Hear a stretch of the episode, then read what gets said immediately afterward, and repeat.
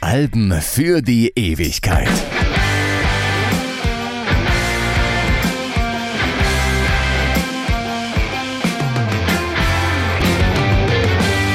Hallo, ich bin Stefan Kleiber. Mein 14-jähriges Ich würde vermutlich widersprechen, wohl eher lautstark protestieren, aber Baby One More Time ist ein Album für die Ewigkeit. Und wir müssen darüber reden, warum das so ist. Man kann Britney Spears bewundern, wie viele Teenager es getan haben, für die perfekte Spiegelung ihrer Lebenswirklichkeit. Man kann Britney Spears belächeln und vielleicht sogar geringschätzen, wenn man ihre Art Musik zu machen missbilligt und das Kommerzielle daran.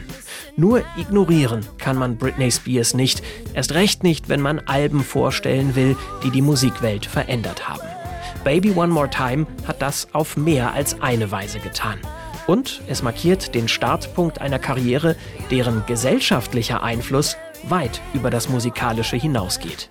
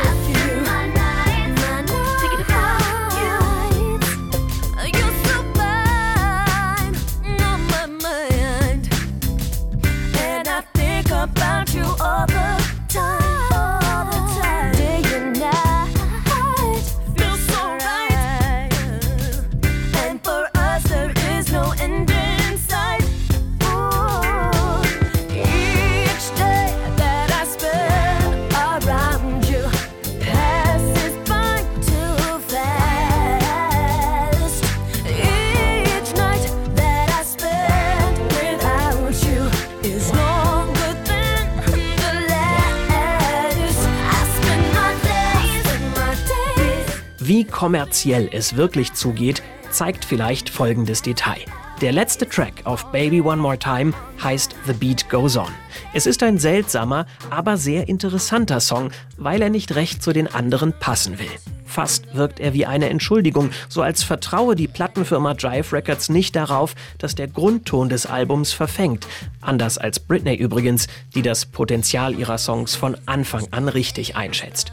The Beat Goes On stammt im Original von Sonny and Cher aus dem Jahr 1967. Britney Spears singt über einem Cover der britischen Elektronikformation All Seeing Eye, das wiederum auf einem anderen Cover von Buddy Rich basiert. Somit ist es der einzige einzige Titel auf Baby One More Time, der eher für den Club gemacht ist. Schräg ist, was dann passiert. Nach dem Ende des Songs ist plötzlich Britney zu hören. Zuerst bedankt sie sich, dass man sich ihr Debüt gekauft hat, dann wirbt sie für Millennium, das neue Album ihrer Labelkollegen, den Backstreet Boys. Und passenderweise werden auch gleich ein paar Ausschnitte aus den Singles angespielt. Es fällt wohl schnell auf, dass diese Art der Cross-Promotion problematisch ist, weil sie so aufgefasst werden kann, als entwerte sie das Album, das man gerade gehört hat. Die Werbebotschaft ist deshalb nur auf einigen frühen Pressungen zu finden. Auf Verlangen von Britney Spears beendet Jive das Experiment schnell wieder und packt The Beat Goes On fortan ohne Anhang auf die CD.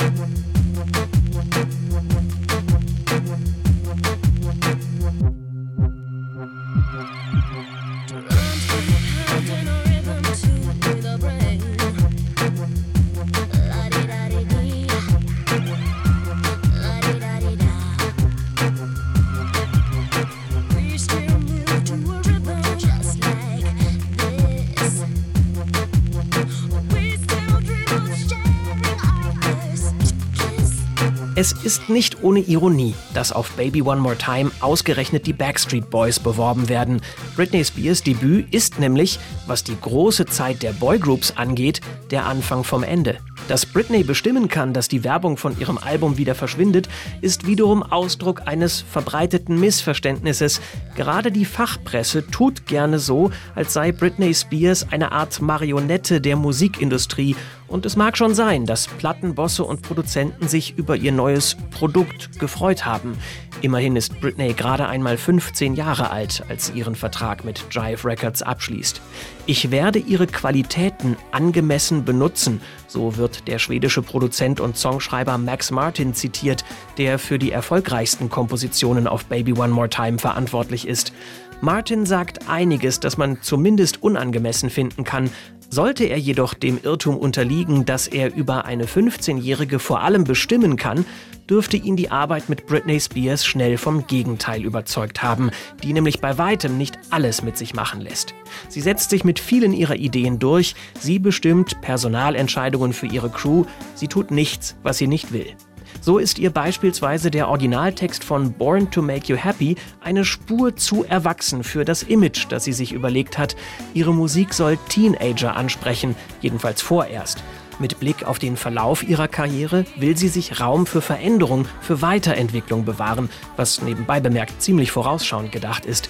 Britney Spears meidet deshalb, wo es geht, den Eindruck, überheblich zu sein. Dafür ist später noch genug Zeit. Die Zeile Born to Make You Happy ist schließlich ihre Idee. Also müssen die Songwriter nochmal ran und den Text ändern.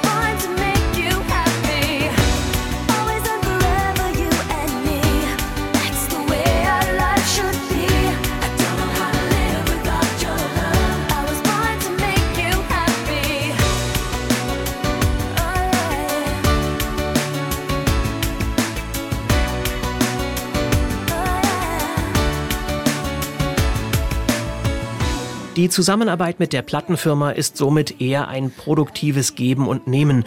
Ursprünglich zum Beispiel schwebt Britney Spears eine Art Folk-Pop im Stile von Sheryl Crow vor. Aber der Sound, den ihr Produzententeam für sie vorsieht, passt besser zu ihr, wie sie selbst erkennt. Das Treffen mit Max Martin und Remy Jakub ist die erste Schwedenreise ihres Lebens. Zu nennen wäre außerdem noch Martins Mentor Dennis Pop, der ebenfalls am Songwriting beteiligt ist. Um bei den Studioaufnahmen in der ersten Jahreshälfte 1998 dabei sein zu können, ist er zu diesem Zeitpunkt schon zu krank. Dennis Pop stirbt im August desselben Jahres an Magenkrebs. Britney Spears widmet ihm später ihren MTV Europe Award, den sie im Folgejahr für den besten Song bekommen wird. Gemeint ist natürlich Baby One More Time, das ein Erdbeben in der Poplandschaft auslösen wird. Es hat viele Diskussionen gegeben um diesen Song und insbesondere um das Musikvideo und dessen sexuelle Konnotation. Britney Spears trägt Schuluniform, aber bauchfrei, choreografiert sich und ihre Gefolgschaft durch die Gänge, die zu den Klassenzimmern führen und über den Schulhof. Das Video ist Britneys Idee. Das ursprüngliche Drehbuch ist für sie, das macht sie mehr als deutlich, ein Fall für den Reißwolf. Das Ergebnis ist ein perfekter Ausdruck von Gegensätzen, eine Balance zwischen bieder und aufsässig. Denn ist in diesem Alter nicht die ganze eigene Existenz oft ein Widerspruch? Endlich selbst und doch weiter fremdbestimmt?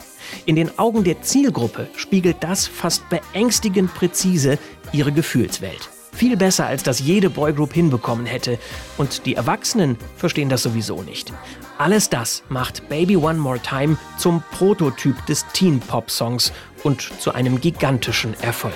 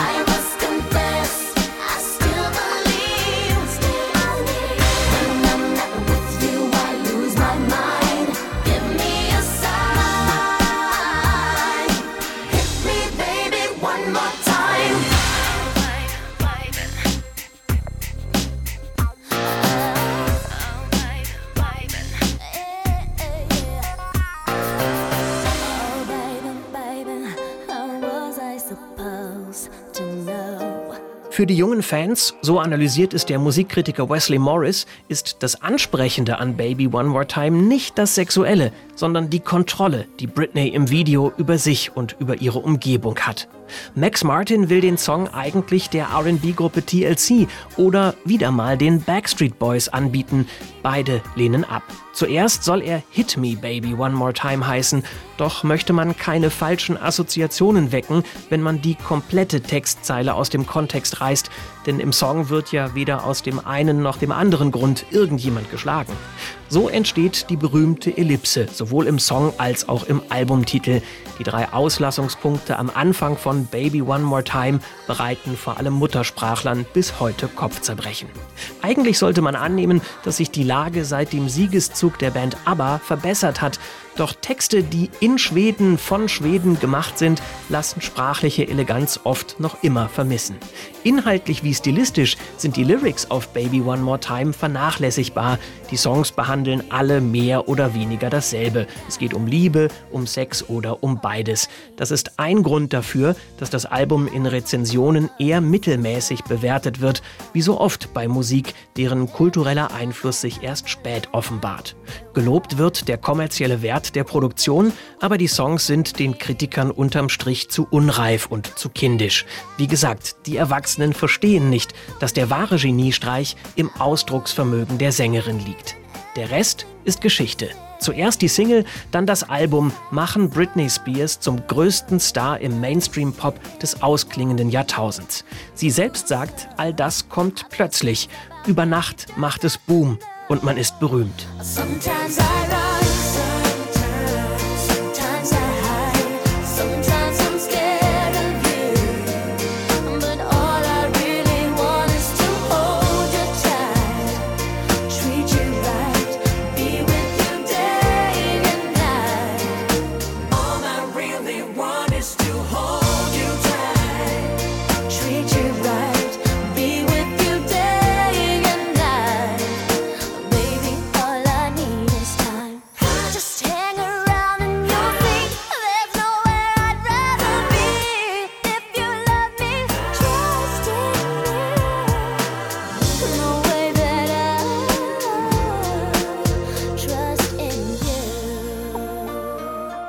An alledem zeigt sich, im Mainstream funktionieren viele Mechanismen anders als bei den Veröffentlichungen, die wir hier sonst so besprechen.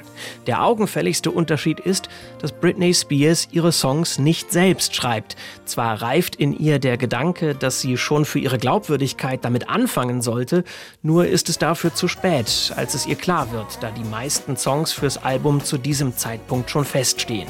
Auf dem Nachfolger Oops, I Did It Again steht dann durchaus auch ihr Name bei den Songschreibern. Was das zu bedeuten hat, weiß man allerdings nie. Hat sie die Idee zum Song beigesteuert, einen Teil der Melodie oder nur eine Zeile? Fest steht, dass Britney Spears Zeit ihrer Karriere vor allem als Performerin und weniger als Autorin in Erscheinung tritt. Das betrifft schon das Demo, das ihr 1997 zu ihrem Plattenvertrag verhilft.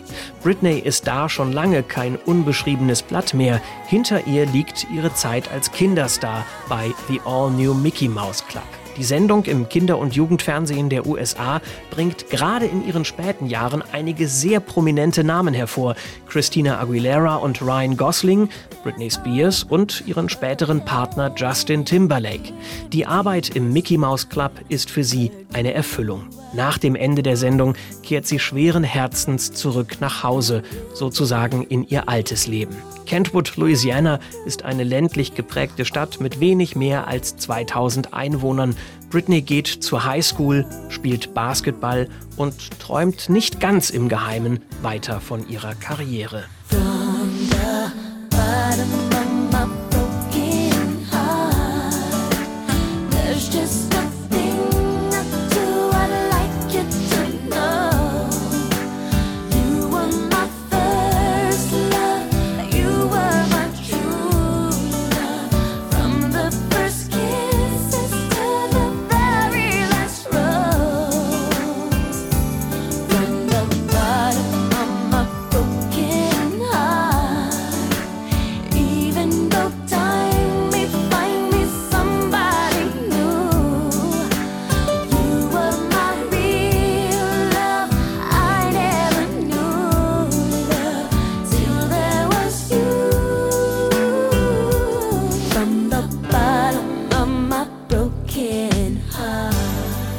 Aus der Zeit beim Fernsehen haben die Eltern noch gute Kontakte zu Talentscouts und Medienanwälten. Einer von ihnen ist Larry Rudolph, den ihre Mutter Lynn Spears schließlich um einen guten Rat bittet. Der Besuch von Castings kommt nicht in Frage. Die sind fast alle in New York, die Flüge dahin auf Dauer schlicht zu teuer. Und so beschließt Rudolph, bei Plattenfirmen anzuklopfen. Und zwar mit Today, einem unbenutzten Song von Tony Braxton, den Britney Spears als Demo aufnimmt. Die meisten Labels wollen nichts davon wissen. Das liegt vielleicht an der Aufnahme selbst, die zwar in einem Studio und mit Toningenieur entsteht, aber erstens wegen billiger Technik nicht besonders gut klingt und zweitens in einer für Britney Spears Stimme völlig unpassenden Tonart gesungen ist. Vielleicht liegt es aber auch daran, dass der Markt im Moment eigentlich keinen Platz hat für eine neue Solokünstlerin. Was gut geht, sind zum Beispiel die Spice Girls, weshalb Britney Spears es auch zuerst als Teil einer Girl Group versucht, namentlich Innocence. Das Engagement währt jedoch nur kurz, denn ein Label macht sie mit ihrem Demo dann doch auf sich aufmerksam. Jive Records lädt Britney Spears zum Vorsingen nach New York ein. Dort gibt sie Whitney Houstons I Have Nothing zum Besten.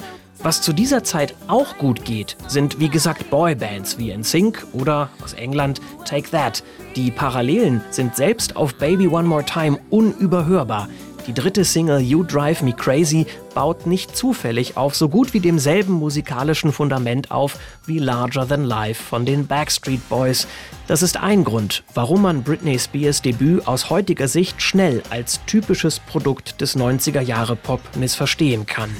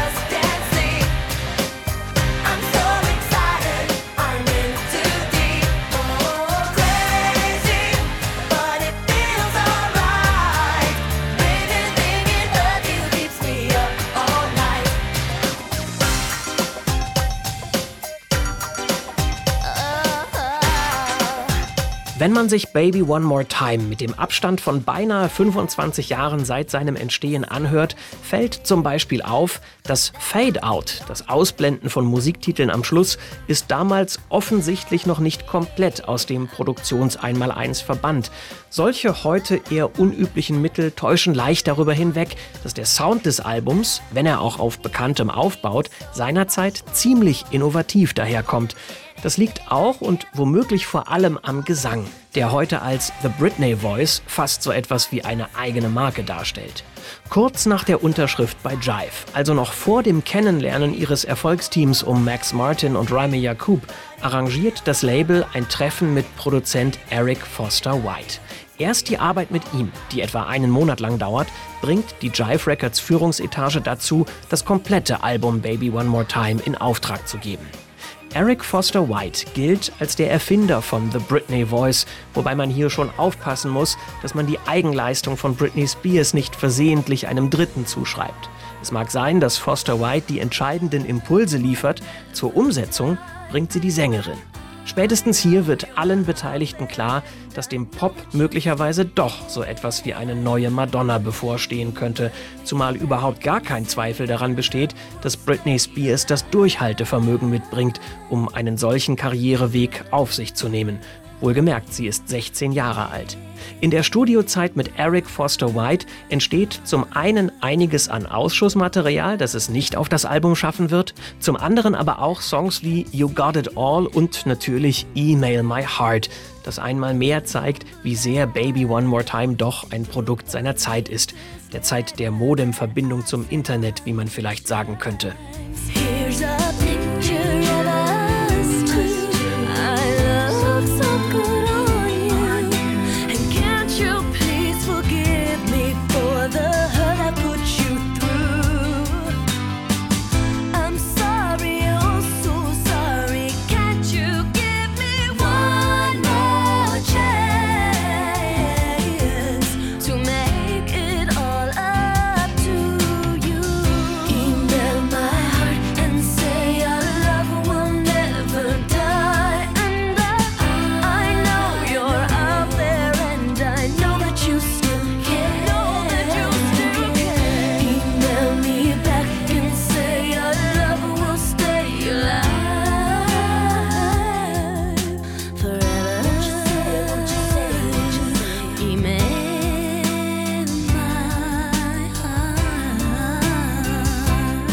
Vor Britney Spears haben es nur vier andere unter 18-Jährige an die Spitze der Billboard Top 200 geschafft.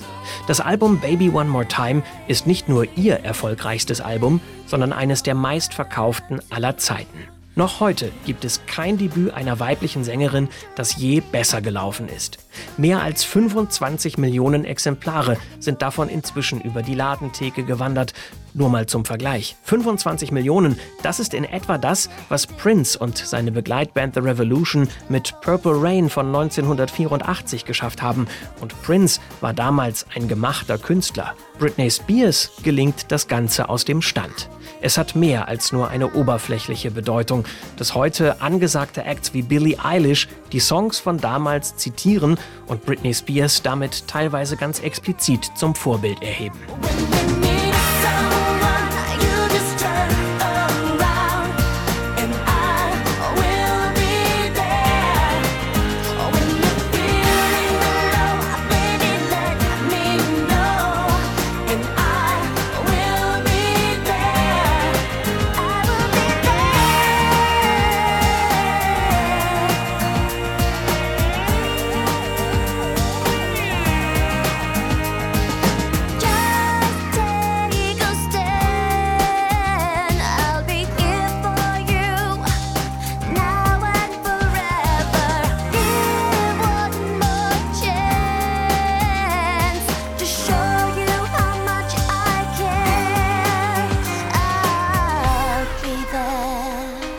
Eines wird gerne vergessen und man muss es vor allem für diejenigen betonen, die Britney Spears seinerzeit als Mainstream-Produkt für pubertierende Mädchen weggelächelt haben, mein 14-jähriges Ich eingeschlossen. Alles das hat Britney letztlich ihrem außergewöhnlichen Talent zu verdanken. Und wäre die Gesellschaft nicht ganz so misogyn und sensationslüstern, wären ihr all die Erlebnisse nach Baby One More Time möglicherweise erspart geblieben. Beziehungen, die vor aller Augen bis aufs Letzte ausgeschlachtet werden. Paparazzi, deren Aufdringlichkeit nach und nach zur reellen Bedrohung werden. Talkshows mit übergriffigen und anmaßenden Fragen zu Britneys Sexualität. Boulevardmedien, die unter den gierigen Augen der Öffentlichkeit eine einst starke Frau in Stücke reißen. Alles das in einer Zeit, in der man über psychische Gesundheit im Showbusiness und anderswo einfach nicht diskutiert.